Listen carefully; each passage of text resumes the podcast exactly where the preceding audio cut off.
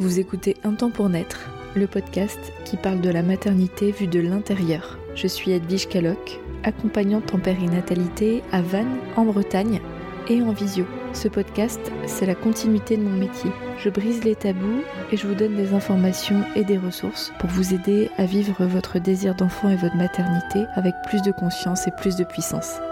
Bon épisode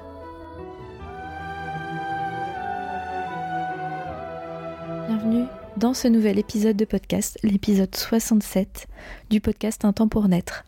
Aujourd'hui, j'ai envie de vous parler d'un sujet qui m'a toujours fasciné et passionné, qui s'éloigne un peu du côté euh, humain, dans le sens où je vais parler du fœtus. Le fœtus qui est donc euh, l'avant-vie, l'être en train de se créer, d'évoluer à l'intérieur du ventre de sa maman avant de naître au monde terrestre. C'est vraiment euh, une partie de la vie qui m'a toujours intriguée. Je me souviens même quand j'étais petite, quand je voyais des femmes enceintes autour de moi, je me suis toujours interrogée, consciemment ou pas d'ailleurs, sur euh, mais qu'est-ce qui se passe à l'intérieur? Parce que c'est pas vraiment un bébé comme on les voit, mais en même temps c'est en devenir, c'est en potentialité, c'est en création. Mais du coup, qu'est-ce que le fœtus ressent? Qu'est-ce qu'il vit à l'intérieur, à l'intérieur du ventre de sa maman c'est d'ailleurs euh, le sujet de mon mémoire d'études.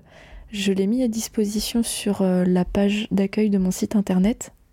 Je l'ai transformé en e-book. Vous pouvez scroller jusque euh, le bas de la page de mon site internet, la page d'accueil. C'est marqué e-book offert, fœtus qui es-tu? Vous pouvez le prendre gratuitement, ça me fait plaisir. C'est totalement gratuit. Je partage, voilà, sans condition.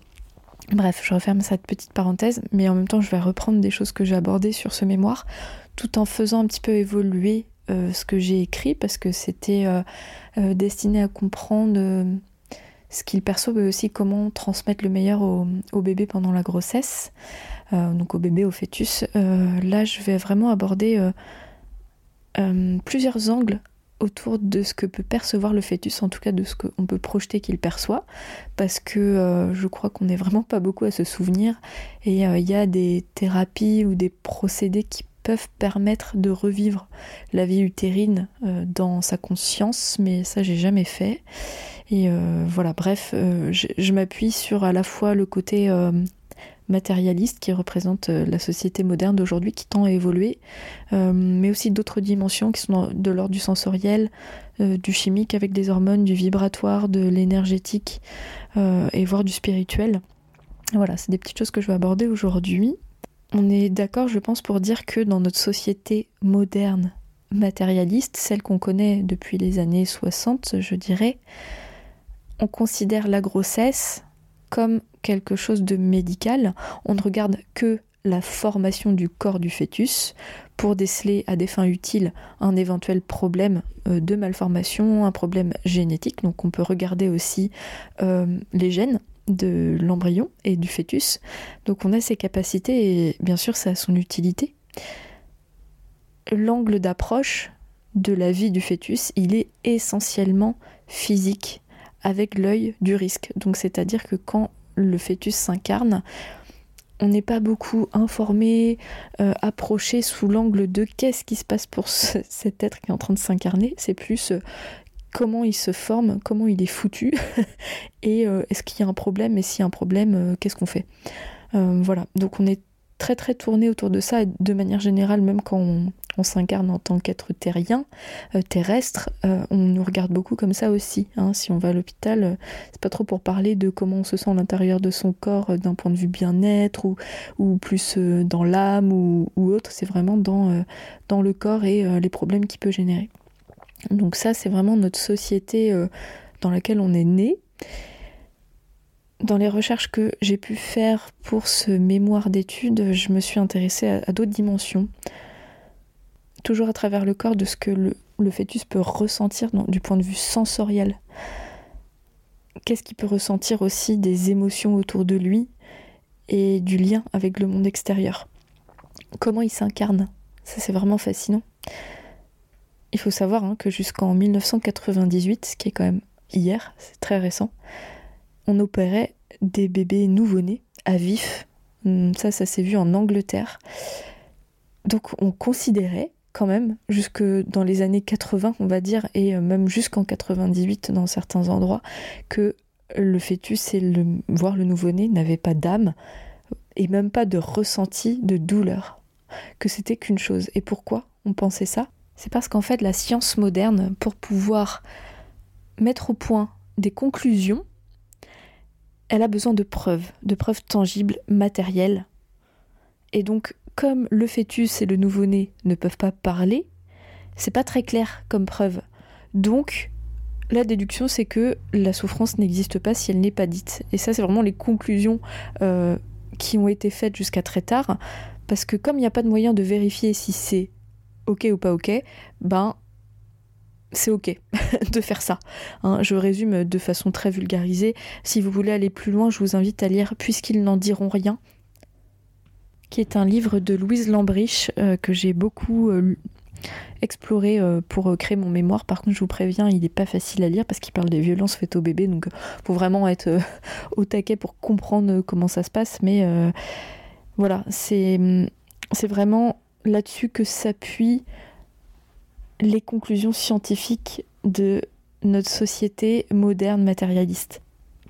Or, aujourd'hui, on est quand même bien au courant qu'un fœtus est capable de ressentir, de percevoir avec son corps et probablement avec une autre forme d'intelligence beaucoup plus subtile et immatérielle qui nous dépasse aujourd'hui parce qu'elle ne colle pas aux théories scientifiques avec leur protocole. Ce qui a aussi été très dérangeant et compliqué pour le paradigme scientifique moderne, c'est que en fait le fœtus n'est pas doué dans le sens objectif, il n'est pas doué d'une pensée rationnelle et raisonnée. Ça, ça arrive plus tard dans la vie. Hein, on parle de l'âge de raison aux alentours de 7 ans.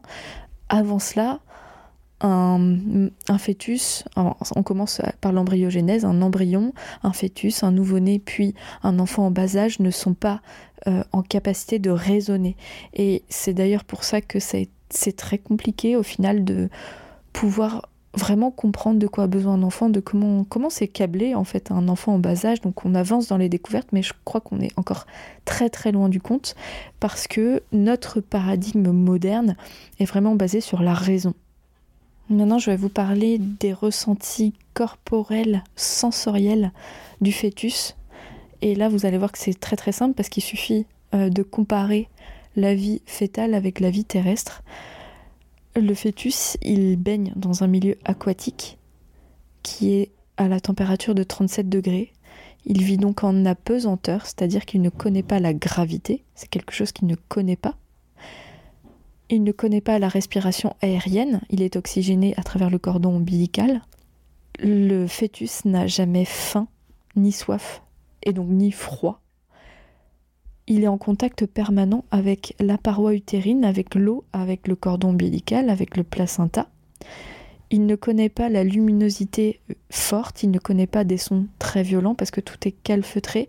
Euh, alors au niveau de la lumière, c'est filtré avec la paroi euh, du ventre de sa maman et le son est filtré à travers l'eau. Donc il n'est pas du tout dans la même sensorialité que, nous aujourd'hui. Et en fait, on est passé par là. Ça, on l'a complètement oublié, hein, nous, euh, humains euh, terrestres, mais on a vécu ces sensations-là. Et le fœtus, il connaît la plénitude dans le sens où il n'a pas de besoin autre que de vivre l'instant présent euh, et il n'a pas de manque. En fait, il connaît pas le manque comme nous on peut le ressentir. Nous on peut avoir faim, on peut avoir froid, on peut avoir soif, on peut être en manque de contact. Et il me semble que le mal de notre siècle, c'est le manque de contact, le manque d'affect, le manque de toucher, de lien. Et ça va pas en s'arrangeant avec euh, toutes ces la crise qu'on traverse aujourd'hui qui nous individualise encore plus. La vie terrestre alourdit alourdit vraiment cette plénitude, voire met un voile total dessus, va l'anéantir. Au niveau de ses sens, le fœtus, euh, il ressent les sons, il ressent le goût aussi du liquide amniotique, il reconnaît des odeurs, il reconnaît notamment l'odeur de son père. Quand le père vit avec la mère, hein, j'entends bien, il a le sens du toucher qui est développé, ses récepteurs vibratoires au niveau de son corps commencent par la peau. La peau est le premier organe, c'est un organe vibratoire. On ressent à travers la peau en tout premier lieu. Il a un contact permanent. Par contre, la vue, bon, il n'a pas une très bonne vue. Hein. D'ailleurs, on, sait que le nouveau-né, il voit pas très bien, mais il n'a pas forcément besoin de voir, au final, le fœtus, parce qu'il n'a pas besoin d'être en vigilance. Donc, c'est le sens qui se développe le plus tard, la vue, chez l'humain. Du point de vue des émotions, j'ai souvent cette question dans mes accompagnements est-ce que mon bébé ressent le stress? Est-ce que euh, je stresse mon bébé quand, euh, quand je suis moi-même stressée? Et c'est beaucoup plus. Euh, c'est pas aussi binaire que ça. Et ça, ça rassure quand même beaucoup les femmes que j'accompagne. Et je crois qu'il faut que je leur dise parce que c'est pas si clair que ça, même si j'en ai parlé dans certains épisodes. Hum, le stress, ça va être généré. En fait, on est tout le temps en état de stress quand on est un être humain. On est en stress quand il n'y a pas de stress et qu'on est mort. Le stress, c'est un moteur. Donc, par contre, quand on parle de ça, j'entends qu'on parle du stress euh, pathologique, celui qui, qui bloque, qui crée euh, des tensions, qui va faire qu'on s'empêche de dormir, qu'on tourne en boucle dans notre tête, qu'on devient euh, apeuré, angoissé. et c'est plutôt de ce stress-là dont on parle. Le fœtus va en faire l'expérience à travers sa mère de la même façon que n'importe quelle émotion. En fait, l'émotion, c'est un mouvement du corps face à un stimuli ou à une pensée. Et donc cette, euh, cette émotion, elle va générer un message chimique, un message vibratoire, un message énergétique qui va être transmis au fœtus. Et puis le, le milieu aquatique va jouer aussi caisse de résonance avec tout ça. Donc il va être traversé par les émotions, y compris par les stress, le stress va devenir quelque chose qui va appartenir au fœtus que dans certaines conditions. Si c'est un stress qui est chronique, qui est, euh, disons que, euh, imaginons qu'on est sur une fréquence, euh, que le stress d'un être humain doit être aux alentours, je sais pas moi, je, je vais prendre une image quelconque de 30 et qu'on est tout le temps à 40. Hein. on est un petit peu tout le temps au-dessus, tout le temps en tension, tout le temps en speed, tout le temps avec un peu de, de mauvais stress. ben là, ça peut venir dérégler euh, les perceptions du fœtus parce qu'on n'est pas dans une norme, entre guillemets. Euh, si c'est des petits pics de stress de temps en temps, ça n'a pas l'impact euh, qu'il peut y avoir dans notre tête par rapport au fœtus, c'est pas binaire quoi. de même qu'un stress bien violent peut avoir un impact aussi. D'après ce que j'ai compris des recherches que j'ai faites, la chose qui va être vraiment intéressante à faire, c'est de poser une intention quand vous êtes enceinte de vous réapproprier ce stress, d'expliquer, que ce soit par les mots ou par euh, l'intention dans votre tête, dans votre cœur, à travers les mains, comme vous voulez, de d'expliquer à votre bébé que, en fait, c'est comme la météo. Il voit à travers vous, et c'est super bien parce qu'il fait de il, acquiert de l'expérience, euh, que les émotions, c'est comme des nuages, des orages, la neige, euh, bref, n'importe quelle émotion, des tempêtes, mais que derrière, il y a toujours le soleil, il y a toujours une sérénité de base, de l'amour inconditionnel à l'intérieur de soi, qu'il est important de garder. Et si vous expliquez ça à votre bébé de la manière que vous souhaitez, en expliquant que voilà, ce qui s'est passé là, tu vois, ça fait partie de la palette des expériences humaines, ça m'appartient, tu peux laisser, regarde-moi, je laisse aussi. Voilà, euh, ça fait partie de l'expérience, on, chasse, tu vois, il y a du soleil qui revient, et surtout c'est à moi, tu vois, tu, tu gardes pas, c'est pas à toi. Avec les mots qui sont les vôtres ça va plus jouer comme un rôle de vaccin, entre guillemets. Le, le fœtus va faire l'expérience, il va être comme inoculé, mais il va voir aussi que ça peut se transmuter, donc ça va être utile pour lui. Je vous ai beaucoup parlé de notre société moderne matérialiste. Je ne sais pas si vous ressentez, certainement. Chacun emploie les mots qu'il veut, qu'il peut, parce qu'on est encore en pleine transmutation, mais que tout ça, ça évolue. Et moi, c'est quelque chose qui me passionne aujourd'hui. Je suis en train de m'intéresser à, à des nouvelles découvertes, à des nouvelles euh, façons de voir le monde qui, qui montrent aujourd'hui que cette pensée strictement matérialiste dans le sens où elle euh, met la conscience dans la matière, où on part du principe que notre conscience, elle naît dans notre cerveau en même temps que l'on euh, s'incarne, elle devient obsolète et dépassée notamment grâce à, des tas de découvertes aujourd'hui qui se font euh, de l'ordre quantique, de la physique quantique, de l'énergie quantique, où on découvre que la conscience, elle se trouve plutôt dans le vide que dans la matière. La matière est née du vide. Mais quand on regarde à une échelle infinitésimalement petite, je sais pas si ça se dit, mais vraiment au plus petit du plus petit, c'est du vide. Donc on est plus constitué de vide que de matière. Et ça, c'est la porte ouverte à un tas de découvertes qu'on n'a pas encore faites. On est vraiment euh, à l'embryogénèse de ces découvertes-là. C'est en train de révolutionner notre façon de voir le monde littéralement.